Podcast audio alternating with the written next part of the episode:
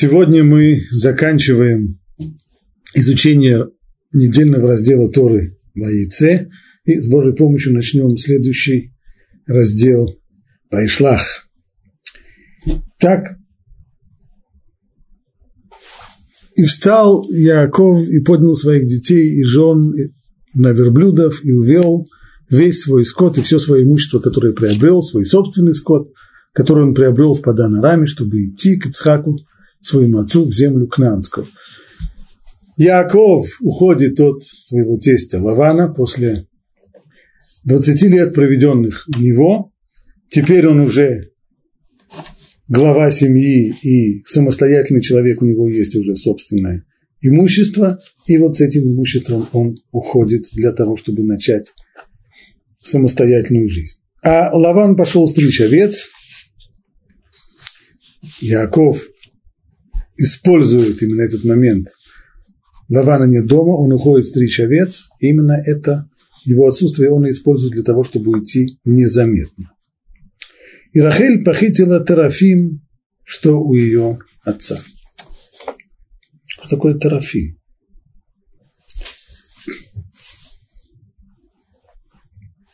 Во-первых, Тора подчеркивает здесь, что хотя до сих пор Яков жил вместе с Лаваном, то есть, в общем-то, они жили более-менее одним домом. И понятно, что при совместном таком образе жизни часто может быть, что у зятя окажутся какие-то вещи, принадлежащие тестю, быть и наоборот тоже.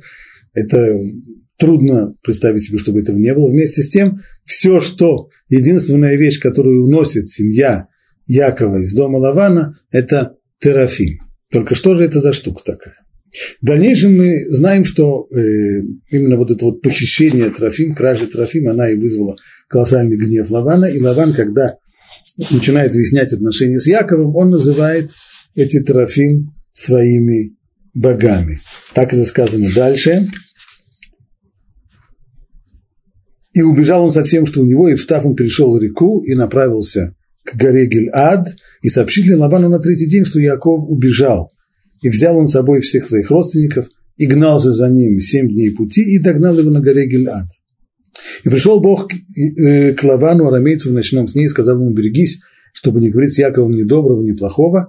И догнал Лаван Якова, Яков построил, поставил свой шатер у горы, а Лаван со своими родственниками поставил на горе Гильад, там он расположился лагерем. И сказал Лаван Якову, что ты сделал, ты обманул меня – и увел моих дочерей как пленниц. Зачем же ты убежал тайно и обманул меня? И в конце, в конце всех претензий, и теперь же, если ты ушел, потому что ты так сильно стосковался по дому своего отца, то зачем же ты украл моих богов? Значит, наверное, Трофим – это э, какие-то статуэтки э, богов, которым Лаван поклонялся. Так это видно из, из того, что он сам говорит – но если так, то непонятно, то зачем тогда Рахель забирает их? Зачем ей статуэтки языческих богов? Сложность еще больше увеличивается, что в дальнейшем мы находим то же самое слово «трофим» в рассказе о царе Давиде. Там речь идет об эпизоде, когда царь Шауль, Давид еще не был царем, царем был Шауль, и царь Шауль подозревал, что Давид подкапывается под его власть, пытается э, сбросить его, строит заговоры против него и велел арестовать Давида. Он узнал об этом и бежал из дома, и написано, что его жена положила на его кровать трофим для того, чтобы э, зашедшие люди думали, что Давид находится здесь, чтобы усупить бдительность стражей.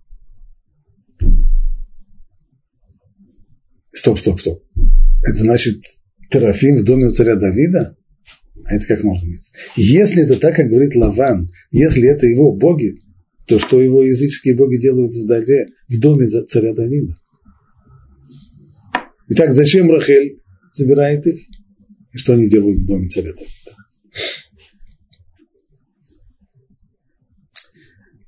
Ибн Эзра отвечает на этот вопрос так. Скорее всего, это были статуэтки похожие на человека. То есть это был действительно э, что-то, что напоминало человеческое тело, потому что иначе непонятно, как могла жена Давида ввести в заблуждение стражей. Очевидно, это что-то, что хоть как-то напоминало человека. Поэтому она и уложила Трофим в постель. Но, с другой стороны, как мы сказали, как же как же тогда, если они боги, то каким образом и почему, и зачем, и для чего Рахель забирает их? Говорит Ибн Эзра, что есть такие, которые говорят, что она это сделала для того, чтобы показать своему отцу никчемность этих богов. Если их можно украсть, если это божество не в состоянии себя защитить от элементарной кражи, то какое же оно тогда божество? То есть продемонстрировать, что это на самом деле статуэтки и не более того.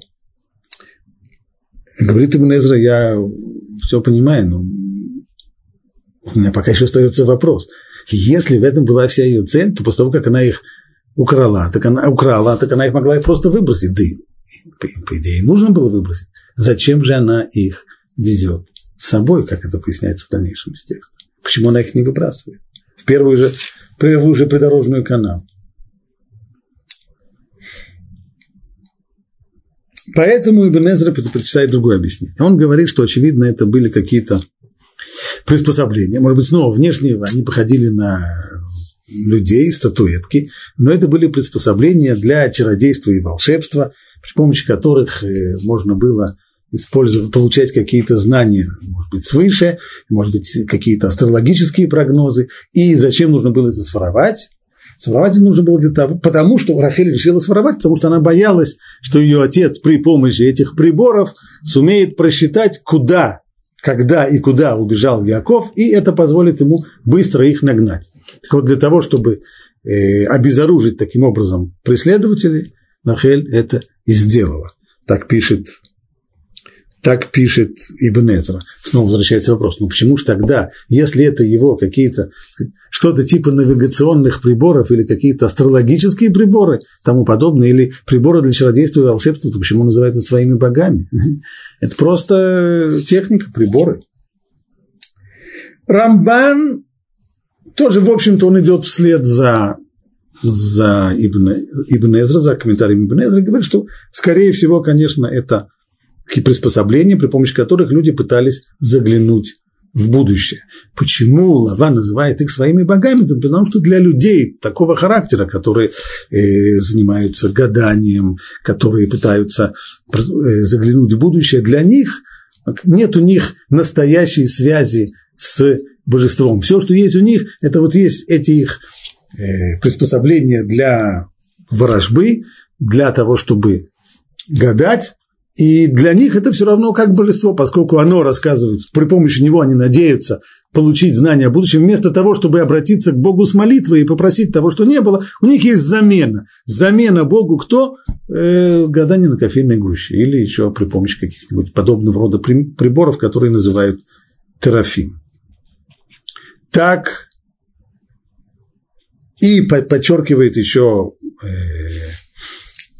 подчеркивает еще Рамбан, теперь нам понятно, каким образом могли оказаться подобного рода приборы в доме царя Давида. Если это не, не божество, если это не, не статуи башков, а это просто что-то для э, гадания, что-то, какие-то приборы для астрологии и так далее, то уже не так уж страшно, если подобная вещь оказывается в доме царя Давида.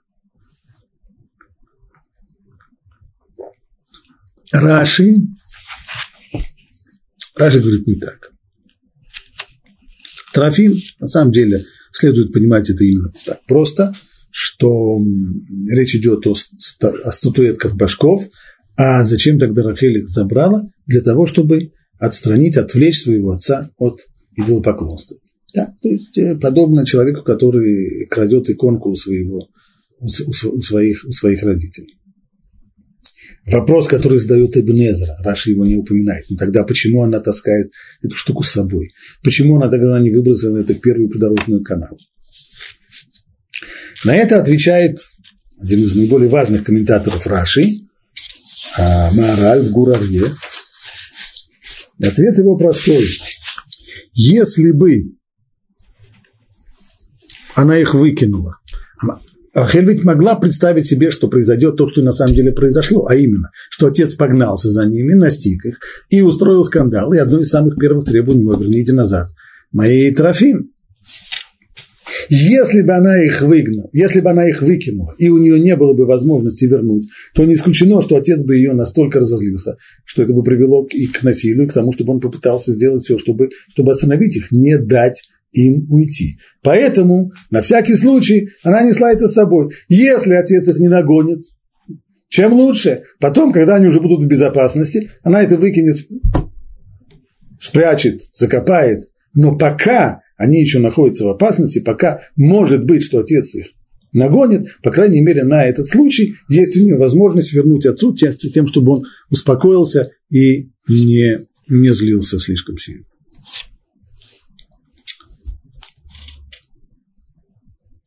Так мы разобрались с Трофим.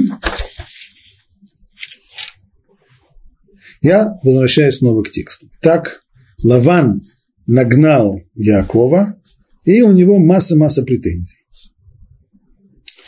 И сказал Лаван Якову, что ты сделал? Ты обманул меня и увел моих дочерей, как пленных мечом. Зачем ты убежал тайно и обманул меня и не сказал мне? Я? А что бы было бы, если бы я тебе сказал? Ведь почему Яков убежал? Потому что он боялся, что Лаван услышав, что он тот хочет идти домой, скажет, хорошо, идти домой, пожалуйста, но овечек оставь, козочек тоже оставь. Все, все имущество, оно наше. Поэтому и ушел тайно. Что отвечает, что? Яков это не спрашивает, но вопрос этот, он, безусловно, возникает, он на фоне. Говорит Лаван, зачем ты убежал тайно и обманул меня и не сказал тебе? А я бы отпустил тебя с весельем и песнями, с тимпаном и с кинором. Я бы тебе устроил еще целые проводы бы устроил с, с, с музыкой проводил бы тебя. И ты не позволил мне, тут уже начинает пускать слезу. Дед пускает слезу, и ты не позволил мне поцеловать внуков моих и дочерей моих, а теперь ты безрассудно поступил. Есть в моей руке сила сделать вам зло. Но Бог вашего отца накануне говорил со мной, берегись, чтобы не говорить с Яковом ни хорошего, ни плохого. Здесь выясняется еще одна деталь, то, что Всевышний вмешивается в историю явившись Лавану во сне, подостерегает его, смотри, чтобы ты не говорил Якову ничего, абсолютно ничего. Ни, хор- ни плохого, а почему хорошего ничего не сказать? Плохого нельзя, понятно. Почему же плохого не сказать? Отвечает Раши, что же делать? Все доброе от нечестивых – это только худо и плохо для людей праведных. То, что в сознании, в сознании Лавана – это хорошо, благословение, которое Лаван может дать, напутствие, которое может, доброе напутствие, которое может дать Лаван своим внукам, не дай Бог, для таких людей, как Яков и его семья, это только зло. Поэтому он предупрежден, смотри, ты ничего не говорил, ни плохого, ни хорошего. То, что Лаван пришел, то, что Лаван погнался за Яковом не один, то, что он набрал с собой еще своих э, родственников, приятелей, и то, что он сейчас несмотря на предупреждение, говорит, что есть у меня сила, есть в моей руке сила, чтобы сделать вам зло, то есть это, в общем-то, угроза, угроза человека, которому не позволяют при, пустить в, э, в ход руки, но, по крайней мере, его намерения совершенно четко здесь проявляются. И действительно, как это Тора говорит в дальнейшем, арамеец пытался уничтожить моего отца, имея в виду, что это Лаван. Арамеец, то есть намерения у него были, безусловно, самые-самые агрессивные. Ну, что я могу сделать? Претензии, говорит, у меня Лаван куча. Дать волю рукам не могу. Твой Бог меня предупредил. Я с ним не хочу ссориться. Но, по крайней мере, теперь же, если ты ушел, то почему ты... Потому что ты так сильно столковался по дому своего отца, зачем ты украл моих богов? Я отвечал Яков и сказал Лавану. Яков не начинает отвечать ему на последний вопрос, на последнюю претензию, где мои боги, зачем ты украл моих богов. То есть, по идее, человек, который действует эмоционально, он сразу бы ответил на последний вопрос, твои боги, нужны мне твои боги, еще чего, что я у тебя еще украл. Он начинает ему отвечать по порядку, на, начиная с первой претензии и кончая уже последней. Как? И отвечал Яков и сказал Лавану, да, я боялся. Ибо я думал, что, может быть, ты отнимешь у меня моих, моих жен, то есть твоих дочерей. Почему? Ответ, ответ на первый вопрос. Почему я ушел тайком? Я просто боялся тебя. Ну, а что касается последней претензии по поводу своих богов, пожалуйста, у кого найдешь твоих богов, тому не жить. Яаков не знал, что Рахель украла Терафим. И поэтому он произносит эту самую страш, эту страшную фразу «Тот, у кого найдешь твоих богов, он не будет жить». И Раши подчеркивает, что подобные фразы, они просто так не проходят. И от этого проклятия через некоторое время Рахель умерла при родах. Перед родственниками нашими узнай, что у меня, и возьми себе.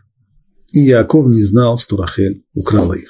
Итак, говорит Яков, пожалуйста, производи обыск, найдешь своих богов, положи, чтобы все видели. И вошел Лаван в шатер Якова, и в шатер Леи, и в шатер двух рабынь, но не нашел. И вышел из шатра Леи и вошел в шатер Рахели. Рахель же взяла трофим и положила их в седло верблюжье и села на них. И перещупал Лаван весь шатер и не нашел. И сказала она своему отцу, да не будет досадно в глаза господину моего, что я не могу встать перед тобой, у меня обычная женская. И он искал, но не нашел трофим. Видел в книге э, Равневинцеля, он спрашивает, то, что Рахель спрятала спрятала Трофим, понятно, спрятала верблюжье седло тогда. Для чего еще сказано, что она на них села?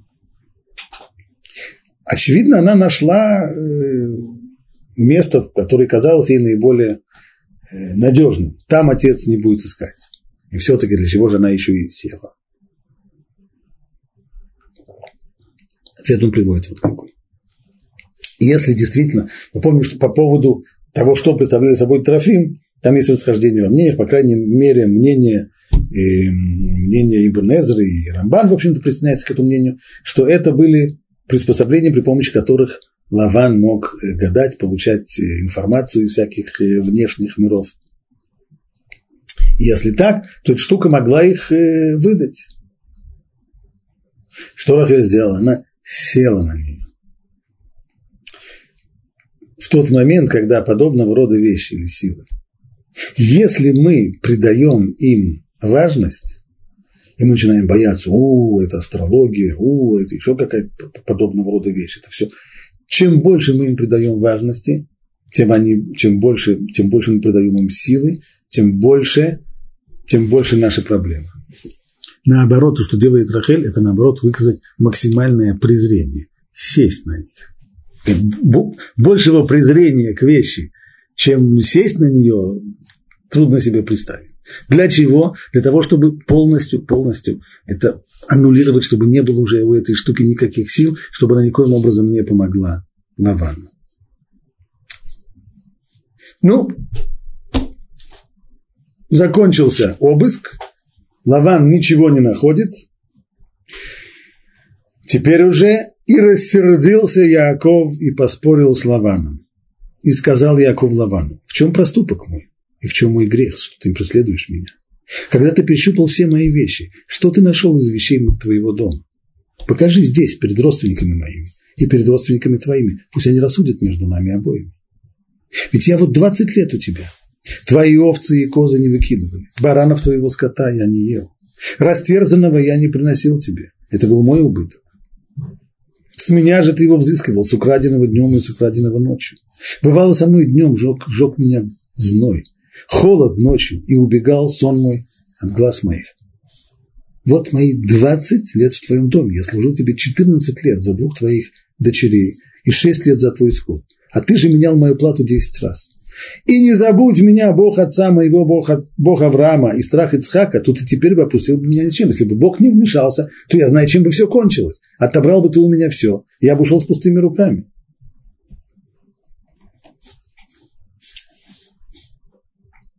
Интересная вещь. Начинается этот отрывок словами «И рассердился Яков и ссорился с Лаваном». Говорят наши мудрецы, о, вот все бы так ссорились. Лучше уже ссора отцов, чем мир детей. Мы ждем, что если уже сказано и рассердился Яков, что он сейчас закатит Лавану истерику.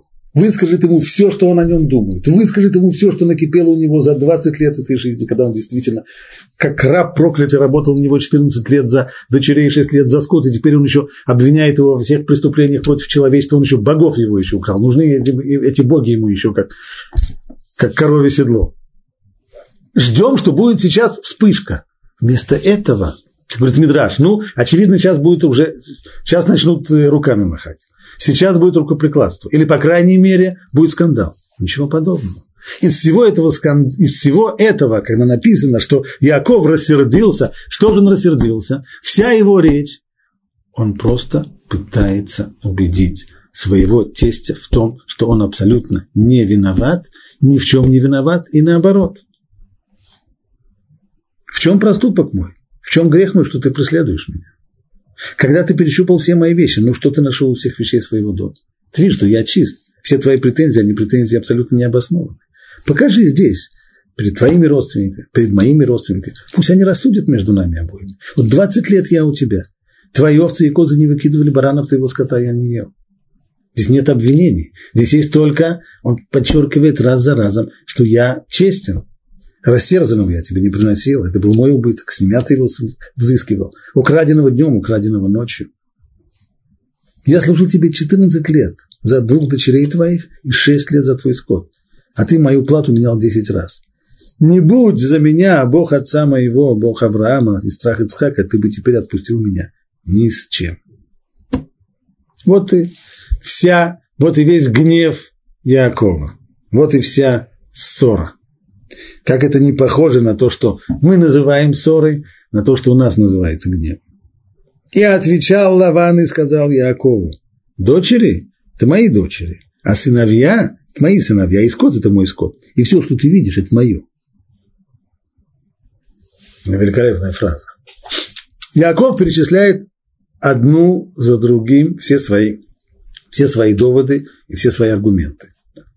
Я работал на тебя честно, ну, то есть просто честно, никакой другой пастух так не работает. Понятно, что если у пастуха ночью из его стада украли, хищники унесли ночью э, овечку, то понятно, что пастух в этом совершенно не виноват. И если это чей-то ущерб, то это ущерб хозяина, а не пастуха. Яков все это платил. Он все это оплачивал полностью. Подобная совершенно невероятная фантастическая честность. И награда за все это – нелепое обвинение в том, что я украл твоих богов. Ну, что ты на это скажешь? Ответ Лавана очень интересный. А э, вообще все здесь мое. Дочери – мои дочери. Ты, ты называешь это своими женами. Да это мои дочери. Дети – твои дети. Да это мои дети. Все мое здесь. Овцы – это тоже все мое. Это просто я тебе… Это на самом деле все мое. И написано, а ты кто вообще здесь такой?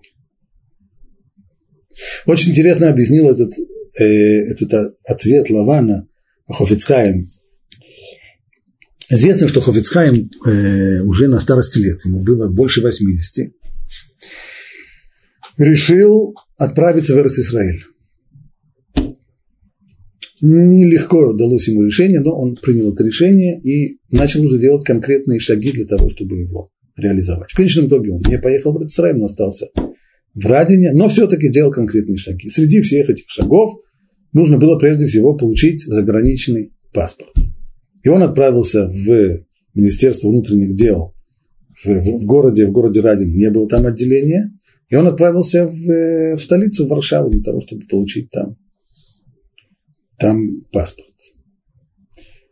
Он пришел, и люди, у которых он гостил, они рассказали, что он вернулся из э, Министерства внутренних дел, совершенно ошарашенный и очень э, огорченный. Паспорт ему отказались выдавать. Что, что произошло? Начал Хофицхайм рассказывать, что он пришел туда. Ну, все как, как полагается, заполнил анкету, фотографии. Благодаря этому есть у нас фотографии Хофицхайм, что он снялся тогда. Правда, есть, есть те, которые говорят, что это не он снялся, а это его, кто-то из близких его людей снялся. Так или иначе, отправился туда, все как надо.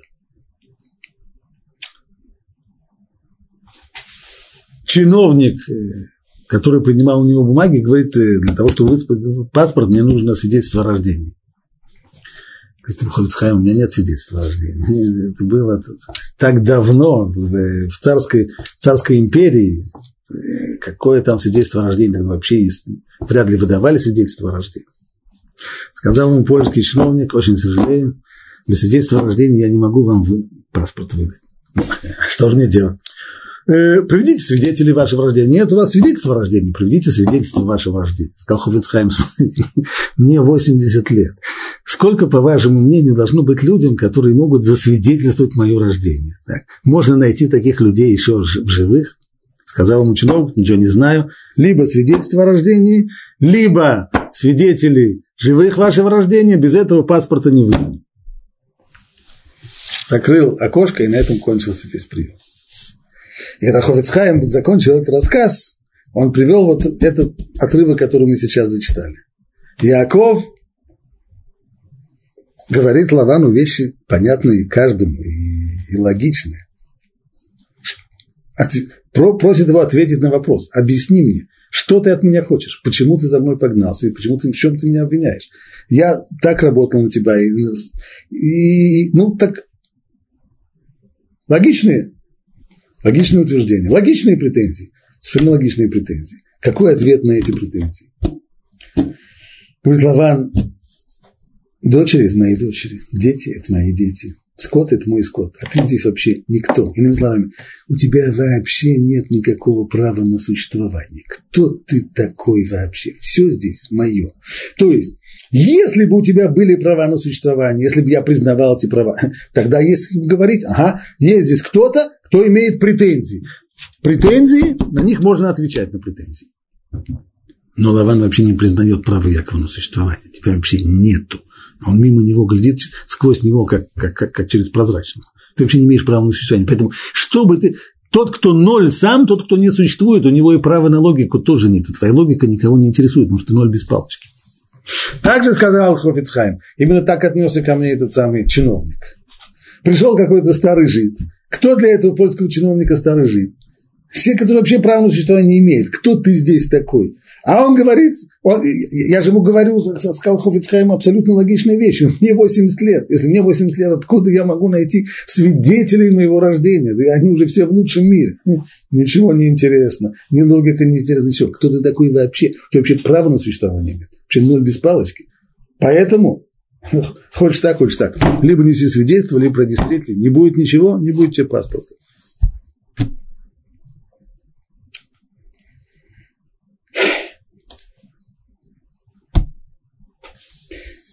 Возвращаемся снова к тексту. Теперь же пойдем заключим союз. Я и ты, и это будет свидетельство между мною и тобой. Лаван решает закруглять этот инцидент, давай разойдемся. Только что заключим договор. И взял Яков камень и поставил его памятником. И сказал Яков своим родственникам, наберите камней. Ну, переводчик на русский язык перевел родственникам. Что это за родственники были здесь у, у Якова? Родственников мы его знаем так. Мама с папой были, явно они при этом не присутствуют. Любимый брат Исав тоже при этом не присутствует. Так, это наоборот, от него убегали. Кто у него еще родственники? Жены и дети. Что же здесь имеется в виду? А на самом деле в, в оригинале там сказано, он сказал это своим братьям. Почему братьям? Какие такие братья? Брат у него был всего один и тот Исав. Его здесь нет. Считает комментатор, имеется в виду его сыновья. Но он их называл братьями. Почему называл их братьями? Ибо они приходили ему на помощь в тяжелый час. То есть здесь некоторая очень важная установка для родителей. Наступает время, в котором после того, как родители воспитали своих детей, дети должны стать им как бы младшими братьями. Теми, на которых родители могут положиться, те, которые всегда придут на помощь, те, на которых можно положиться в, те, в минуту жизни трудную, и вот этот вот переход от только воспитания и назидания к новому виду отношений, как отношения между старшим и младшим братом, вот этот вот переход не нужно упустить. Это не значит, что, что отношение должно быть к, к маленьким детям, как, как в свое время различные психологи утверждали, что, что родители должны быть со своими детьми как, как приятели, как друзья. Это ни в коем случае не дай бог. Но когда родители как видят, что дети становятся взрослыми, постепенно-постепенно нужно менять к ним отношения и им самим давать понять, что они теперь взрослые и теперь на них полагаются. И теперь они уже должны отвечать тому доверию, которое на них возлагается.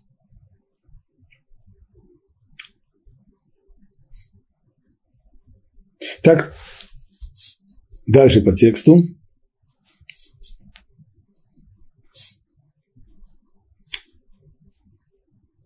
И сказал Яков своим братьям, наберите камней, и взяли они камни, и сделали холм, и ели там на холме.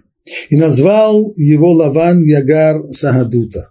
Лаван арамеец, и приводится здесь арамейское название этого места, Ягар Сагадута, то есть имеется в виду вот этот вот холм из камней, который должен быть Сагадута, по-арамейски означает свидетельством. А Яков назвал его Галь-Эд, Галь-эд то же самое на языке Торы. Это, значит, вот каль, куча камней, холм из камней, который должен быть эд свидетелем. В чем здесь свидетельство? И сказал Лаван, этот холм свидетель между мною и тобою отныне, потому что потому и назвали его Галь-эд. Чем свидетельство? Если ты заставишь страдать моих дочерей, и если возьмешь себе жен сверх моих дочерей, то при нас нет человека. Но смотри, Бог свидетель между мною и тобой. Мы заключаем договор. И условие договора, договора первое, ты обязываешься не брать больше жен, остаться с этими четырьмя женами, с моими дочерьми. Более того, ты не имеешь права заставлять их страдать. То есть ты не имеешь права отказывать им во всем том, в чем нуждается любая жена, любая женщина. И сказал Лаван Якову, вот холм этот, и вот памятник, который я воздвиг между мною и тобою, свидетель этот холм и свидетель этот памятник, что я не перейду к тебе этот холм, и что ты не перейдешь ко мне этот холм, для, и этот памятник для зла. Вот граница перед нами, так, что никто из нас эту границу с недобрыми намерениями не переходит. Бог Авраама и Бог Нахора, Бог наших отцов, пусть судит между нами. Интересная здесь тоже деталь. Лаван язычник, поэтому, когда заключается договор, то в качестве гарантов договора, по его пониманию, должны выступать э, боги, которым поклоняется каждый из сторон, которая заключает договор. Ну, что касается э, Якова, ну, ему говорит, с твоей стороны гарантом будет Бог Авраама. Ну, а с моей стороны, здесь ему не очень, он бы хотел сказать, назвать какого-нибудь своего Бога, свое божество, но он немножко стесняется, потому что он знает отношение Якова, тот, очевидно, не раз высказывал свое отрицательное отношение к идолопоклонству, поэтому сказать так просто, так сказать, мои боги, он не стесняется. Тогда он говорит, Бог, на, Бог Нахора. Кто такой Нахор? Нахор – это общий предок. Он предок и Авраама, он и предок, и Лавана тоже. Уж по крайней мере своими коренными богами-предками ты же не будешь гнушаться. Поэтому он считает, что в этой фразе ничего не будет, для э, Якова ничего не будет плохого. Бог наших отцов, так, наш, общий, наш общий Бог, пусть судит между нами, и поклялся Яков страхом отца своего Ицхака. Яков клянется здесь именно Богом своего отца Ицхака, чтобы не было никаких сомнений, что он не, не принимает того, того предложения, которое дал ему Нахор, клясться именем э, какого-то божества, которому поклонялся еще их прапрадед. И зарезал Яков скот на горе и созвал своих родственников есть хлеб, и они ели хлеб и ночевали на горе. И поднялся Лаван рано утром, и поцеловал своих сыновей и дочерей, и благословил их, и затем Лаван покинул их и вернулся на свое место. Татар спрашивает, немножко здесь есть излишние слова. Понятно, что если он расстался с Яковом, расцеловался и ушел. Куда ушел? Естественно, вернулся на свое место. Зачем это Тора подчеркивает? Вроде бы вещи, которые ясны сами по себе. Ханацив. Ханацив говорит, что имеется в виду, что он вернулся к своему прежнему состоянию. То есть до того, как Яков пришел к Лавану, он не был зажиточным человеком, наоборот. И как он сам ему признается, что вот я гадал, я понял, что все мое имущество, все мое достояние, оно пришло из-за тебя. Бог меня благословил из-за тебя. Сейчас приходит этому подтверждение. В тот момент, когда они расстались, Лаван вернулся к своему прежнему состоянию, то есть растерял все свое богатство. Пока Яков жил у него, он стал богатым человеком, зажиточным человеком. Но как только Яков его покинул, Лаван растерял все и снова вернулся к своему прежнему состоянию бедняка. А Мешехохме, отвечая на тот же самый вопрос, он подчеркивает другую сторону. А именно, любой человек, когда настоящий человек, в тот момент, когда он встречается с большим человеком, с настоящей сильной личностью, с человеком духовным, таким как Яков, он, безусловно, должен испытать его влияние. Таков человек. Люди вообще, это их природа, испытывать влияние и получать влияние от других людей, а уж тем более люди, когда встречаются с большим, настоящим человеком, то это влияние должно быть самоочевидно. Но что касается Лавана, на нем совершенно никак не было заметно то, что он 20 лет общался с таким человеком, как Яков. Он вернулся на свое прежнее место, то есть кем он был, тем он и остался, и все его общение с Яковом не оказало на него совершенно никакого влияния. И невозможно было даже представить, что вот этот вот человек, он тесть Якова, с которым прожил в одном доме 20 лет. Продолжает дальше Тора. А Яков пошел своей дорогой, и встретили его ангелы Бога. И увидев их, Яков сказал, это стан Божий.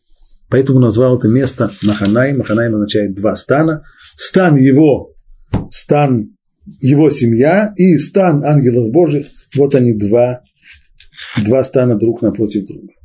А Равирш обращает внимание, ну, очевидно, что с ангелами мы уже встречались в самом начале главы. Здесь есть кольцевое построение.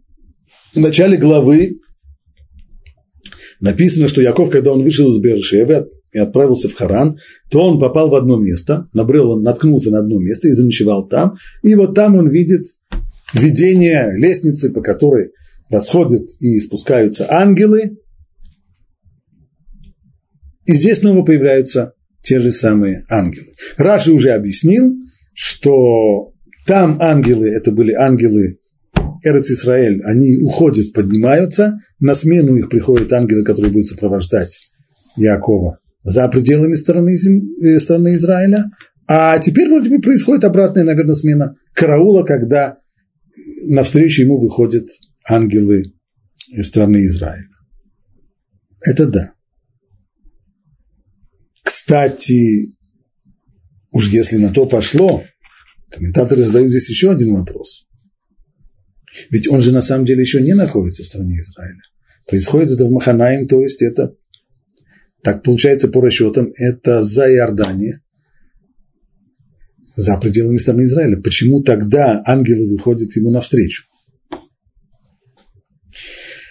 Хамараль объясняет так. Ангел выходит ему навстречу, поскольку он направляется в Израиль. И они навстречу ему, чтобы его встретить. Он же сюда идет. А почему тогда не, не явились к нему для того, чтобы его охранять? Уже в тот момент, когда он решил отправиться, уйти из дома Лавана, тогда, быть может быть, при подобной охране, э, может быть, не было бы такого страха перед Лаваном и не было бы таких неприятностей с ним.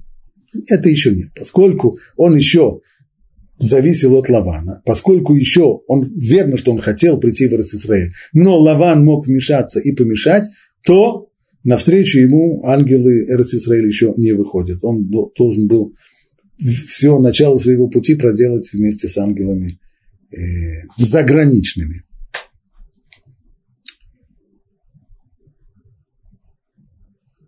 С другой стороны, мы видим, что когда Яков только в начале главы, он уходил из Святой Земли, то смена караула ангелов произошла еще в Святой Земле, да, когда он уходит, то ангелы за границей приходят к нему еще, когда он еще находится в стране Израиля, а когда он возвращается в страну Израиля, они выходят ему навстречу, что тоже символично.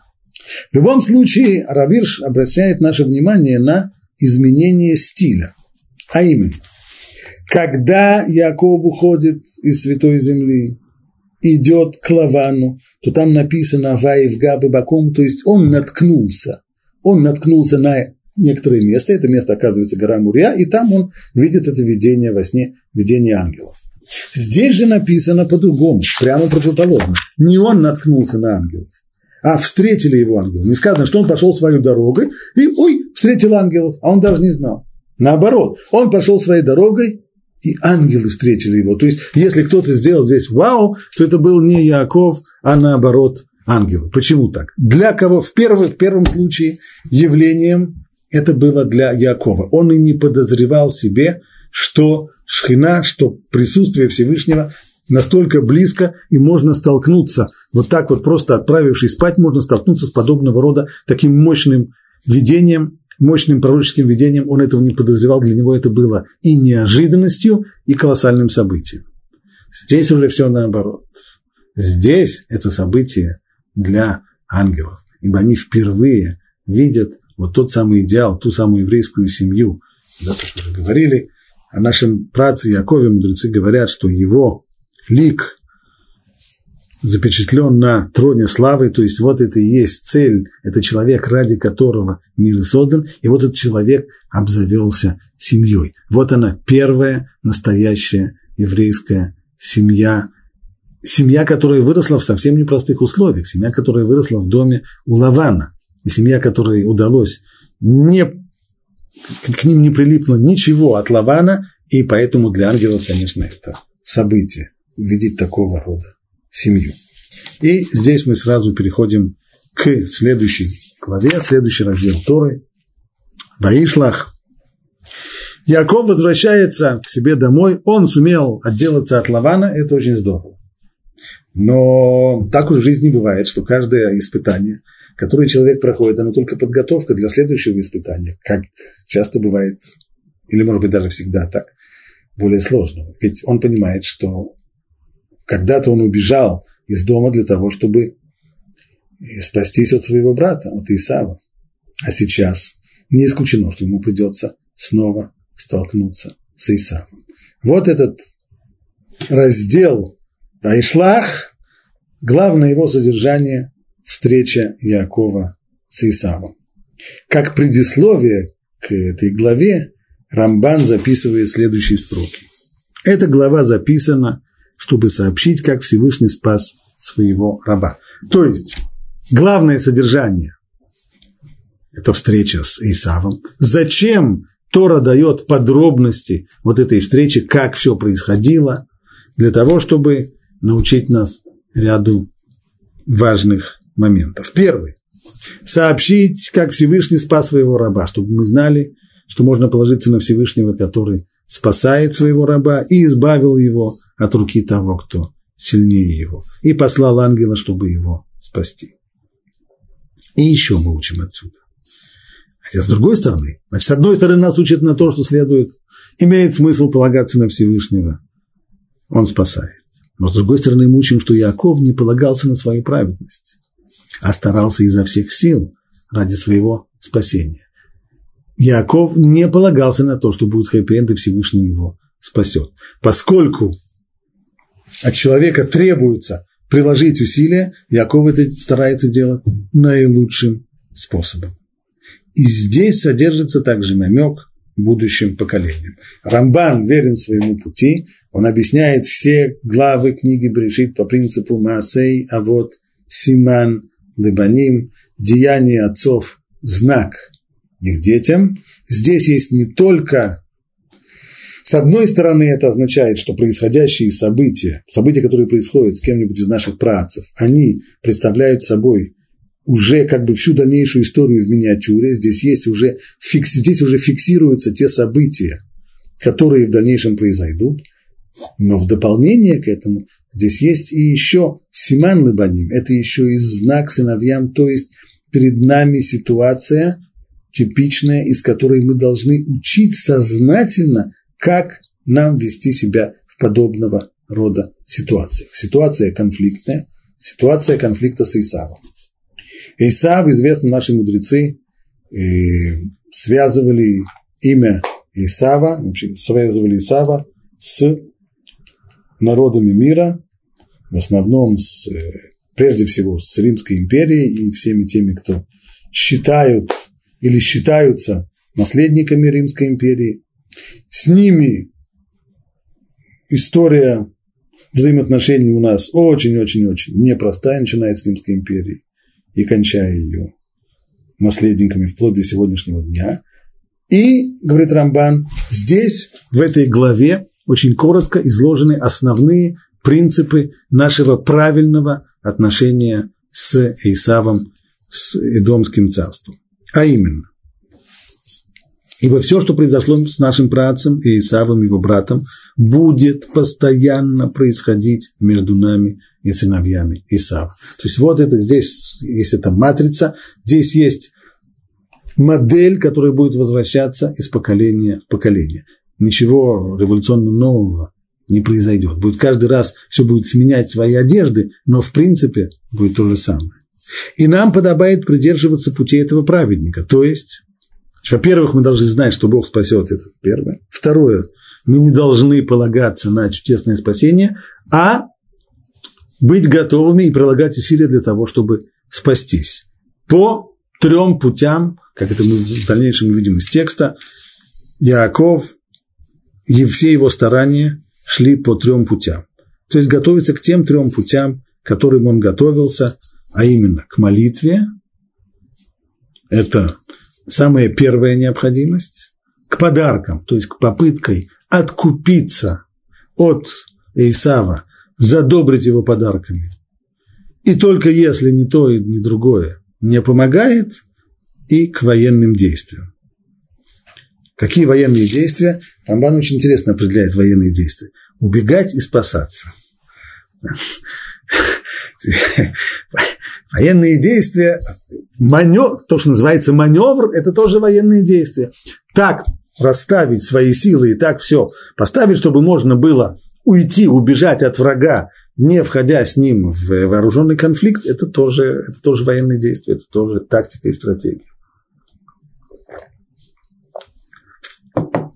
Ну, детали уже мы увидим в дальнейшем. И наши учителя всегда видели намек в этой главе, как я еще скажу. То есть Рамбан здесь говорит, что наши учителя, мудрецы Талмуда, которым пришлось иметь дело с Римской империей в очень тяжелый период, когда, когда римляне, когда Римская империя управляла, э, управляла страной, и когда были столкновения, и когда были восстания, и после восстаний, и еврейским мудрецам приходилось иметь дело с римской администрацией, всегда они видели в этой истории встречи Якова с Исавом, видели модель, модель для подражания, поведение Якова модель для подражания, и модель для изучения, с другой стороны, не только подражание поведению Якова, но и изучение психологии Исава и понимание того, как с ним, в общем, нужно иметь дело.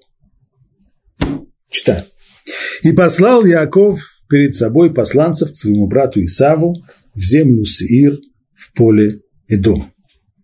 Раши здесь, в этой самой первой строчке, говорит Раши, посланцы, Малахим, Малахим Мамаш. То есть слово посланцы, которое здесь прочитали по-русски, в оригинале сказано Малахим, имеется в виду слово Малах, оно общее, оно может означать одно из двух.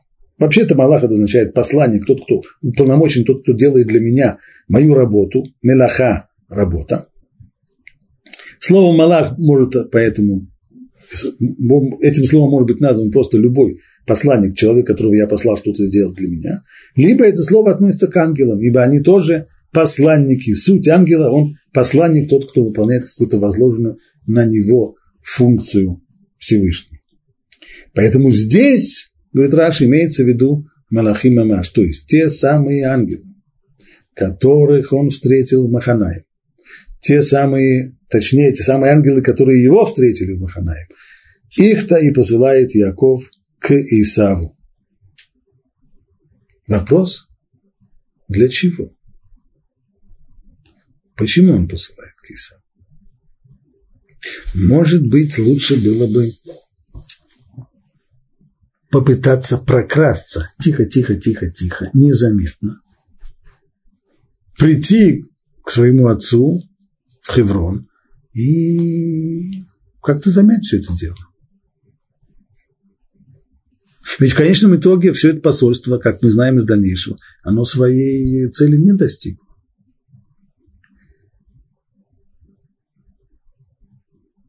Исав не, умиротворился, и наоборот. Могло бы, все могло закончиться, если бы не чудо, которое произошло, все могло бы закончиться очень даже печально.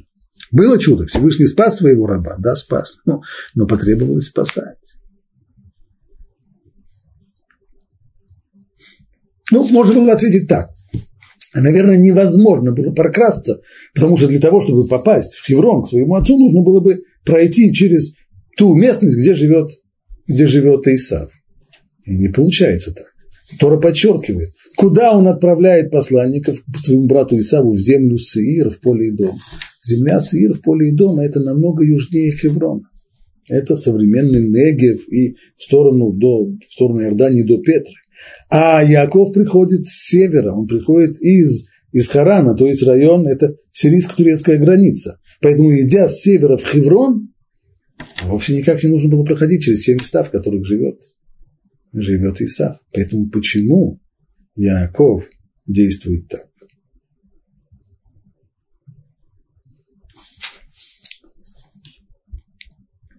Харамбан сначала говорит, да, конечно, поскольку южная часть земли Израиля располагалась неподалеку от Идома, а его отец живет на юге, то необходимо было пройти близко к Идому. То есть верно, что Исав живет южнее Хеврона, но все-таки это не такая уже дальняя степь. Это уже достаточно близко, поэтому он мог бояться, что если он придет к отцу в Хеврон, то Исав об этом узнает. Поэтому он боялся, что Услав услышит, и заблаговременно послал к нему послание. И за это мудрецы критиковали его. Как сказано в Берешит Раба, хватающий пса за уши проходящего мимо, вмешивается не в свою ссору. Иными словами, говорят мудрецы, на что это похоже? На человека, который видит, идет собака. Собака идет своей, своей дорогой, не по своим собачьим делам. И кто-то ее хватает за уши. Ну, что ж ты ждешь, чтобы собака тебя не покусала? Покусай. Ну, зачем ты ее за уши хватаешь? Шла бы она своей дорогой, не обращала бы она на тебя внимания и занималась бы своими собачьими делами. То есть мудрецы здесь видят тактическую ошибку со стороны Якова. Неправильно он себя повел. Здесь он должен был именно тихо, тихо, тихо, тихо просочиться и не посылать посланников к, к, Ис, к Исаву. А Нацив еще больше углубляет это. Говорит о Нацив, с одной стороны, Яков сделал некоторые выводы из своей предыдущей истории, а именно, от Лавана он ушел, не сообщив ему обманув его доверие.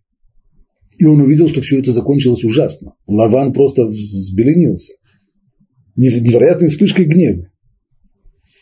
Яков пришел к выводу, что, наверное, он неправильно тогда поступил.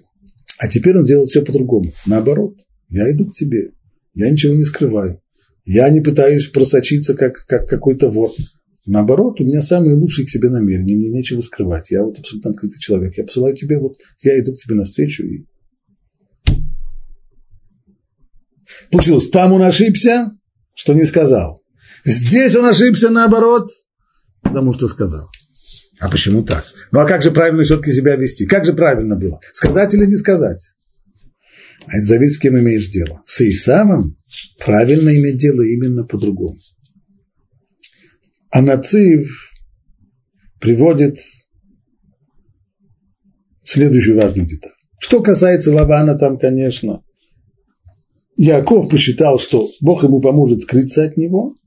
Лаван не узнает, что он убежал, не узнает, куда он убежал. Но вышло не так. Всевышний сделал все наоборот. Лаван узнал, куда он убежал.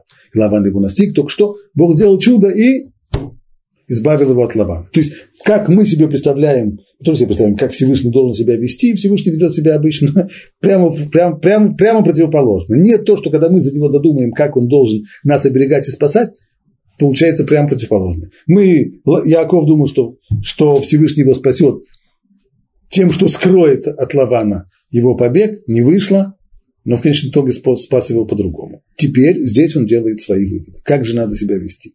И неправильно себя ведет. Приводит Анацив еще одну важную деталь. Написано в, в Мидраше, когда еврейский народ вышел из Египта, и ему нужно было идти в Израиль. Для этого нужно было обогнуть страну Сир, там, где жили потомки Исава и Думитяне, страну и дом. И нужно было ее обогнуть, чтобы выйти к юго-западу, к, э, к юго-востоку от Эрец. Так вот, там сказаны такие слова. Пнулахем цафона. Поверните, после того, как вы огибаете, поверните на север. Пнулахем цафон. Обогнули страну дом, поверните на север. Слово цафон, север, у него есть еще одно значение. Цафун, спрятанный. Говорит Мидраш, вы имеете дело с Исавом, с Идомом, не вылезайте, не старайтесь быть замеченными. Чем он меньше о вас знает, чем он меньше о вас слышит, так лучше. С ним нужно не показываться ему, чтобы они нас меньше видели, чтобы они нас меньше слышали. Не старайтесь быть на виду. Вы имеете дело, это не Лаван, вы имеете дело с Исавом, вы имеете дело с Идомом. И это, говорит Анациф, это нам урок на все поколения. Не стараться быть замеченными. Когда мы имеем дело с эдомитянами, с теми, кто, мы об этом уже часто говорили, кто на сегодняшний день являются потомками Исава и Дома, чем меньше они о нас слушают, слышат, тем лучше, тем нам это лучше для здоровья. Есть люди, которые пытаются всюду и везде помещать свои фотографии, всюду и везде помещать э, признаки своего еврейского присутствия, это, это просто опасно. Это просто абсолютно неправильно это никогда, никогда не кончается хорошо. И это для нас Маасея вот Симан Мебаним, первое то, что было здесь с Яковом.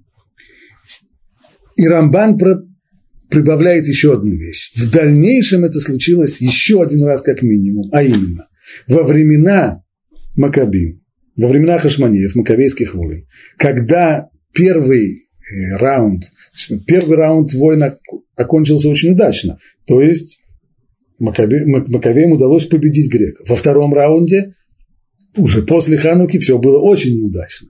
И греки уже победили. И вот здесь в какой-то момент руководители еврейского народа решили найти себе сильных союзников.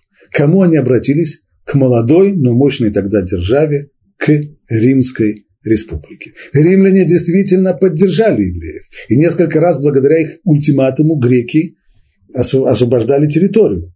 Но кончилось все это очень плохо. Кончилось тем, что римские легионы в конечном итоге пришли в э, район и оккупировали страну. Так что получается, что мы сами, благодаря тому, что подобно то, что сделал здесь Яков, то есть хватил за уши проходящего пса, то же самое сделали в дальнейшем и Маковеи, когда своими руками привели римских захватчиков в нашу страну и попали под иго Римской республики, а потом уже и Римской империи. Масея вот, Симан Лабаним, деяние отцов, знак их потока.